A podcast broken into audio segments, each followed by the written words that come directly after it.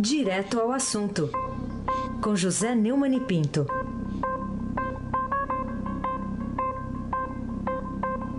Oi, Neumani, bom dia. Bom dia, Raíssen Abac, o craque.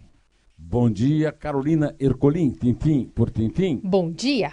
Bom dia, Almirante Nelson, mas que vexame lá em Quito, Almirante. E o seu pedalinho. Bom dia, Diego Henrique de Carvalho. Bom dia, Moacir Biasi. Bom dia, Clã Bonfim, Emanuel Alice Isadora. Bom dia, ouvinte, ou melhor ouvinte, da rádio Eldorado FM 107,3, Raíssa Abac. Ô craque! Bom, Neumani, queria saber logo de cara aqui a sua opinião sobre mais um pedido de adiamento de, de prazo lá do inquérito da Polícia Federal para descobrir se havia mais gente lá envolvida com a Adélio Mancomunada, lá envolvida com a Adélio Bispo de, so, de, de Oliveira, que tentou matar o candidato, então candidato Jair Bolsonaro, em Juiz de Fora, lá no, na reta final já quase da campanha eleitoral do ano passado. É um vexame e é um vexame incompreensível.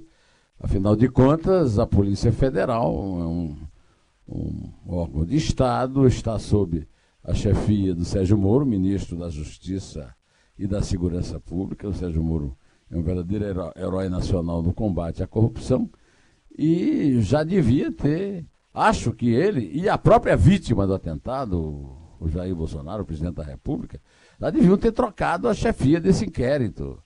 É, é a terceira vez, agora está pedindo para mais 90 dias para finalizar o inquérito.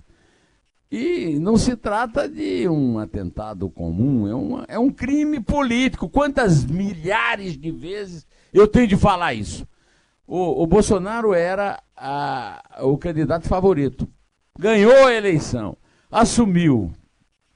É, está completando o quarto mês, né, 120 dias, né, de governo. E o, o crime foi um crime contra a liberdade do cidadão escolher o candidato apto a ser votado que quiser para presidir a República. O delegado, todo mundo sabe, era ligado lá de Minas, né? era ligado ao, ao Pimentel, que foi governador lá do PT, e está justificando a solicitação, argumentando que faltam exames periciais e terminar de apurar a suposta fraude na página do acusado numa rede, so, numa rede social. Quer dizer, arrumar desculpa até quando? Até o ano de 2020?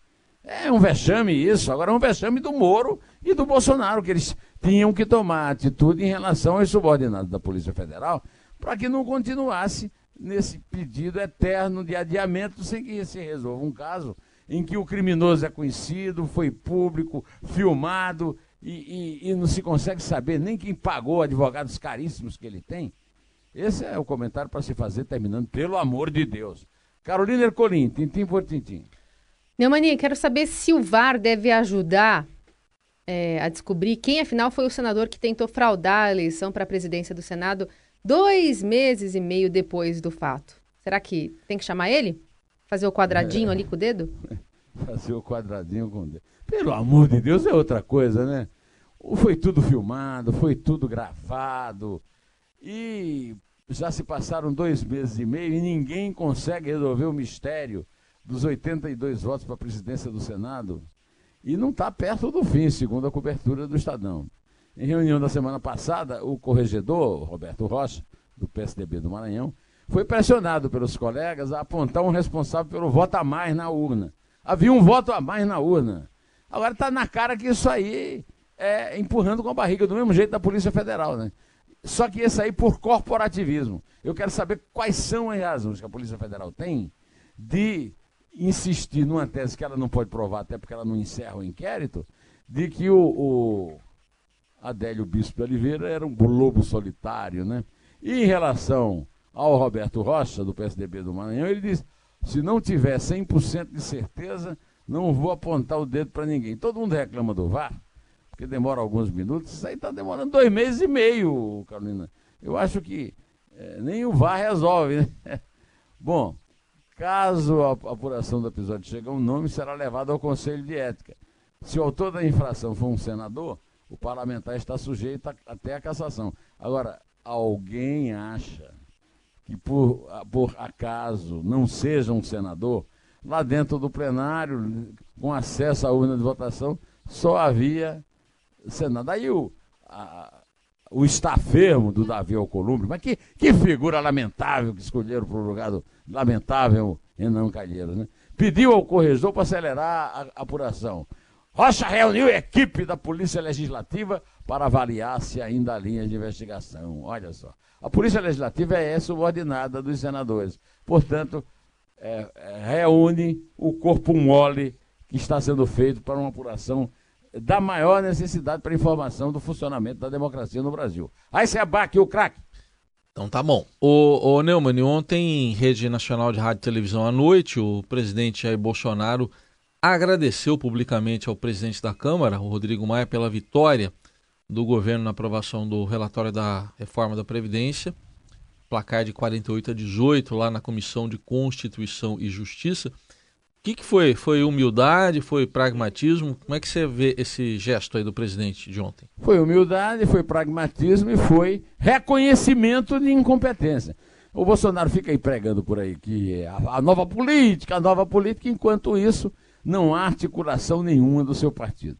Eu estava ouvindo, inclusive, a, a, a, Camila né, falando no, com o Emanuel no Estadão Notícia a respeito disso.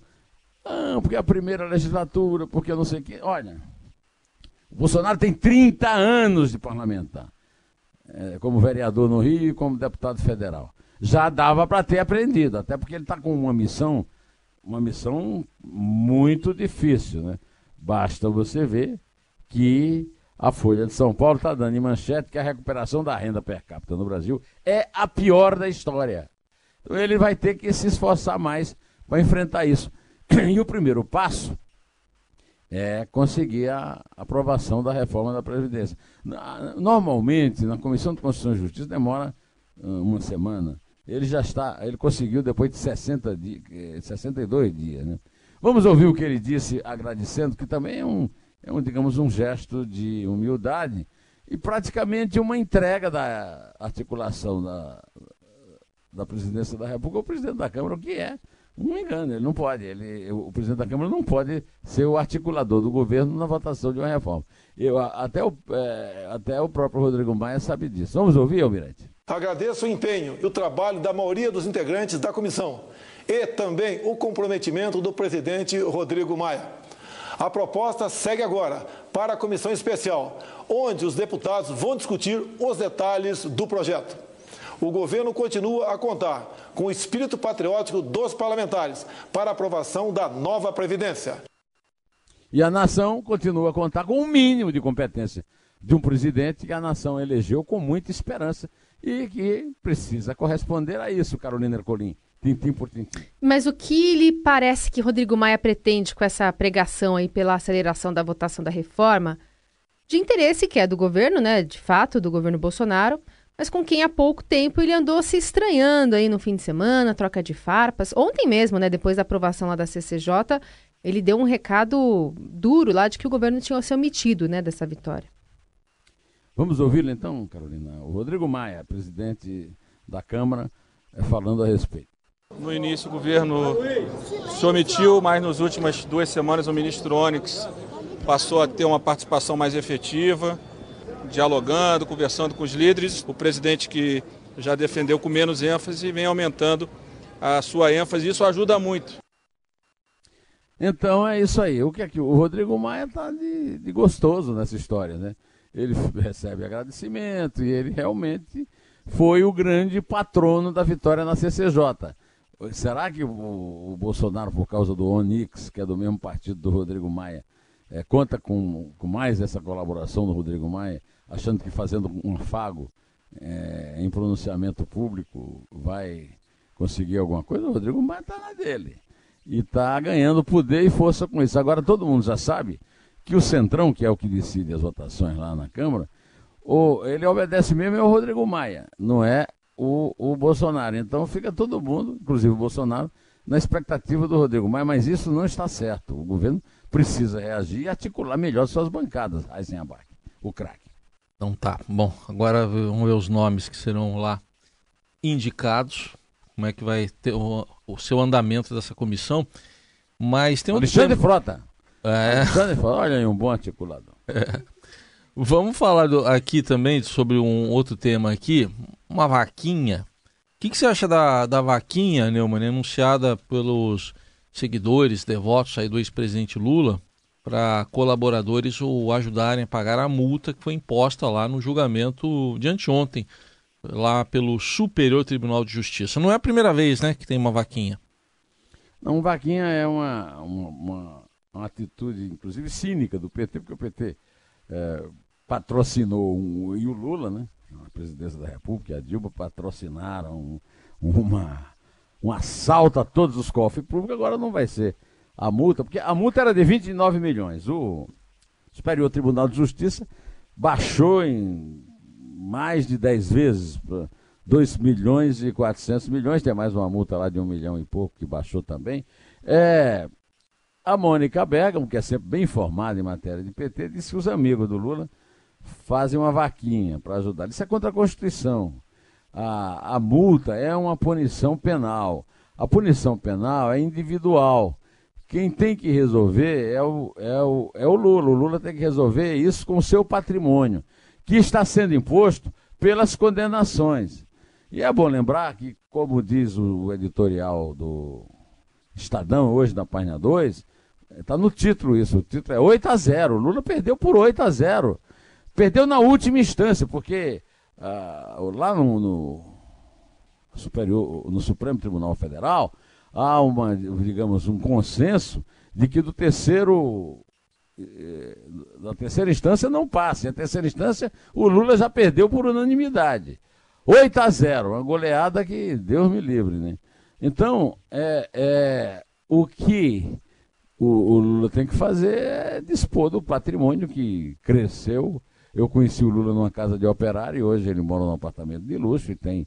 E, e tem, e, e essa, essa conta que. Não a conta que o STJ fez, a conta feita para cobrar a multa na, até a segunda instância é uma conta que é, leva em conta o dinheiro que o Lula é, auferiu é, de forma ilícita e por isso está sendo punido. Carolina Ercolim, tintim por tintim. Queria saber o que, que você achou da primeira marcha engatada ali pelo juiz Antônio Bonar, né, que é o substituto do Moro lá na, na Vara Criminal de Curitiba, é, sobre esse prazo de oito dias né, estabelecido por ele. Se pode ser uma forma de acelerar o processo e o julgamento da segunda instância do processo sobre as supostas despesas lá do sítio é, de Lula, né, que o Ministério Público atribui ao próprio ex-presidente em Atibaia e com isso impedir né, que a defesa peça passagem do réu para a prisão semiaberta.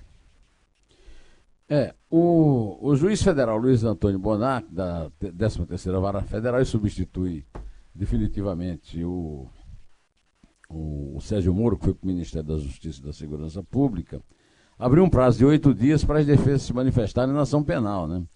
O Lula foi condenado a mais 12 anos e 11 meses de prisão por supostas reformas no sítio de Atibaia, eh, financiadas pelas empreiteiras OS e Odebrecht. Né? É, e quando, a, após as manifestações das defesas, ele, o, o, juiz vai enviar o caso para o Tribunal Regional Federal da Quarta Região. O nosso repórter, o Ricardo Galheiros, já, Ricardo Galhardo, é, já fez uma, uma, entrevista com o presidente do TRF4, para onde vai a, o resultado final lá do Bonato, aproveitando a decisão da juíza substituta, que foi ela que condenou o Lula a 12 anos, né, a doutora Gabriela Hart.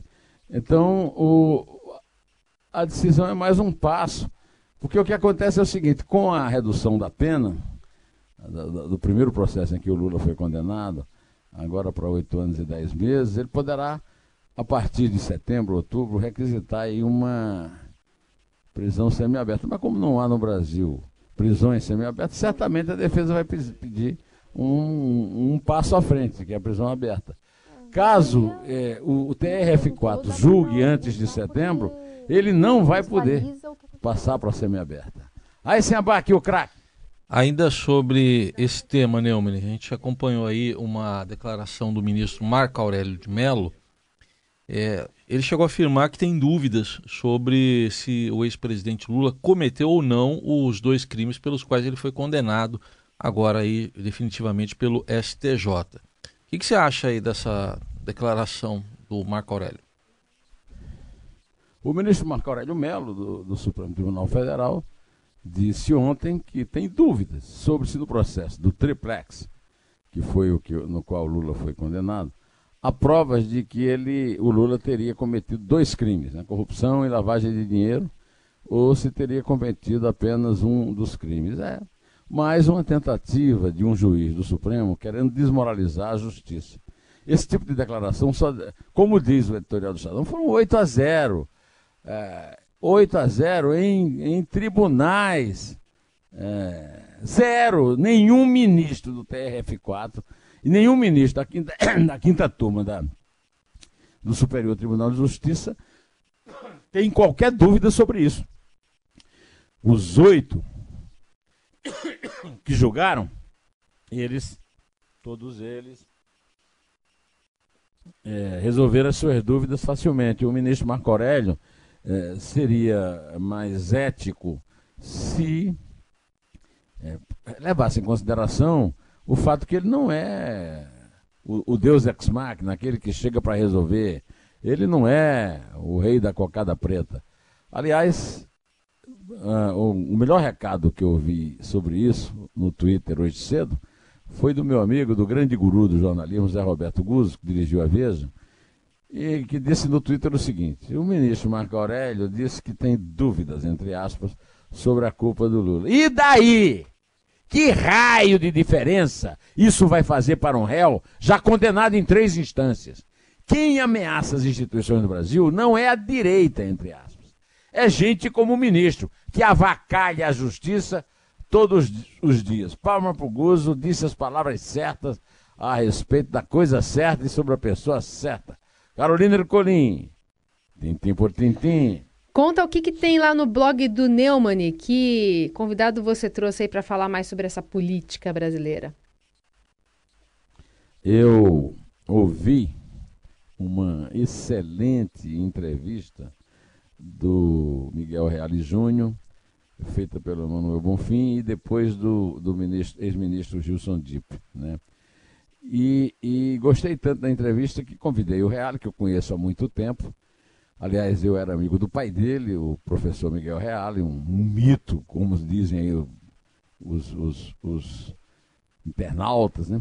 um mito da filosofia, um, grande filósofo, da administração pública, foi secretário eh, da educação, foi reitor da USP, e tive a honra de receber das mãos dele o prêmio é, senador José Hermílio de Moraes na Academia Brasileira de Letras, da qual fazia parte. Mas nós estamos falando do filho, Miguel, o doutor professor Miguel Reale já morreu, infelizmente. Eu, o, do, do, Miguel Reale Júnior, e, e, e, era a respeito do, da entrevista que o Miguel Reale me deu, e que é a entrevista da, desta semana no meu no blog do Neumann, é, que eu estava falando quando eu, quando eu contei que não há, não há instituições penitenciárias no Brasil para o cumprimento de penas no regime semiaberto. Agora, essa parte que eu vou agora dizer é minha conclusão, não é do professor Miguel Reale Júnior. É, porque não tem muralha, e não tendo muralha, a comissão é bem menor na construção do presídio. Né? Essa é a realidade da política brasileira. De qualquer maneira, o título que eu usei na entrevista, aliás, é bom lembrar também que, juntamente com sua ex-aluna e colega lá na, na Faculdade de Direito da USP, Janaína Pascoal, hoje deputada, a deputada mais votada, parlamentar mais votada da história do Brasil, com 2 milhões de votos, ele e o professor Hélio Bicudo apresentaram o processo de impeachment de Dilma, de Dilma Rousseff. Né? E agora eh, eu fecho a entrevista com uma pergunta sobre a redução da pena de Lula, concedida pela quinta turma do Superior Tribunal de Justiça. E ele advertiu o seguinte: o problema do presidente Lula não está nesse processo, mas nos demais. Já condenado pelo processo relativo ao sítio em Atibaia, espera a sentença referente ao Instituto Lula e cinco outros processos em andamento na primeira instância, além de mais um na segunda. Né? O, o professor eh, Miguel Reale Júnior também alertou né, para aquela possibilidade de que eu falei de o um regime semiaberto, para o qual ele poderá ser transferido a partir de setembro. Não está certo que vai ser transferido, mas poderá. Deixou de ser aplicado, como prevê o Código Penal e a Lei da Execução Penal, pois, por incúria da administração, não há presídios semiabertos, como colônias agrícolas ou agroindustriais, sendo cumprida a pena como se fosse prisão albergue. Mas, na falta de presídios semiabertos, a única forma é aplicar o sistema aberto. O, o, o professor Miguel Real tem uma, uma posição muito semelhante à minha e muito crítica sobre os três poderes da República. Tudo isso está na entrevista que eu convido você a ler, Carolina. Você, Raiz. O, o, o Nelson, eu não sei se eu vou convidar, porque ele já está com a cabeça tão quente com a derrota, a virada que o Flamengo levou ontem em Quito de um Timeco, a, a Liga Desportiva Universitária, que talvez ele não tenha paciência para ler. Mas é, a, a a entrevista vai ficar uma semana no blog do Neumann, ele vai ter tempo para ler. E você, meu caro ouvinte, melhor ouvinte da Rádio Eldorado, também convido para ler a entrevista do professor Miguel Reale Júnior. É, Carolina Ercolim, vamos contar? O Nelson vai ler DU. Vai ler DU? Vai ler DU. O Nelson tá DR, está discutindo a relação dele com o Flamengo. Sim. Eu, pelo menos, estou. Sabe o que ele falou para mim semana passada? Eu sou testemunha. Ele falou, mas só que ele tem muita bilis, né? Ele falou que o Flamengo vai ser é, eliminado. Ele falou que vai perder as duas.